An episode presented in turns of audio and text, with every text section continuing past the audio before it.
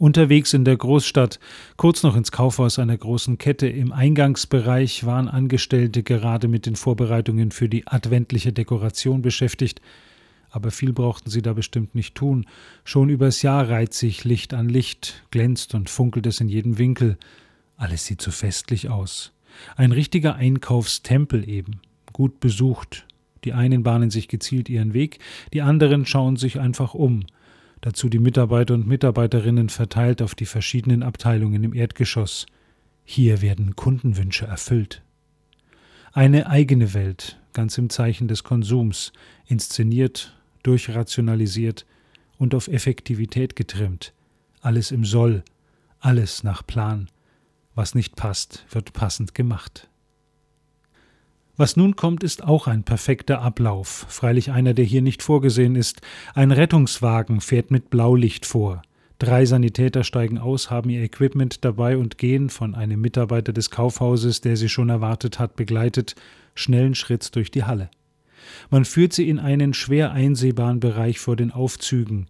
Einige stehen trotzdem dabei. Eine ältere Frau liegt auf dem Boden stabile Seitenlage, wie es ausschaut. Sie hat sich schon zuvor in besten Händen befunden. Aber es geht ihr offenbar weiterhin nicht gut. Die Rettungskräfte fordern den Notarzt an. Es dauert nicht lang, dann wie gehabt. Der Mitarbeiter des Kaufhauses geht zum Eingang, weist das Notarztfahrzeug ein, nimmt den Mediziner und dessen Fahrer in Empfang und geleitet sie zum Ort des Geschehens. Erprobte Handlungsroutinen auf allen Seiten fünf Mann medizinisches Personal, dazu der Kaufhausangestellte, außerdem augenscheinlich noch weitere Mitarbeiterinnen und sicher auch Kunden. So viele waren und sind jetzt beschäftigt, um ein Menschenleben zu retten. Erstaunlich viele, wer hätte das vermutet? Bemerkenswert viele, die so oder so alles stehen und liegen ließen, um zu Hilfe zu eilen. Alles andere muss warten, alles andere zählt nun nicht mehr. Die umstehenden Menschen schauen sich betroffen an. Schon das Eintreffen der Sanitäter hatte sie aus ihrem Trott gerissen und manch einen regelrecht erschreckt. Danach wurde der Ernst der Lage immer deutlicher. Da willst du bloß ein bisschen shoppen und plötzlich geht's auf Leben und Tod. Shoppen mag von diesen gerade keiner mehr. Auch die Schaulust dürfte inzwischen allen vergangen sein. Hoffentlich wird sie schaffen. Hoffentlich werden Sie es schaffen, in deren Händen jetzt das Leben der Frau ganz offensichtlich liegt. Demütig bitte ich dich. Ob die Hoffnung bei einem der Umstehenden zum Gebet geworden ist?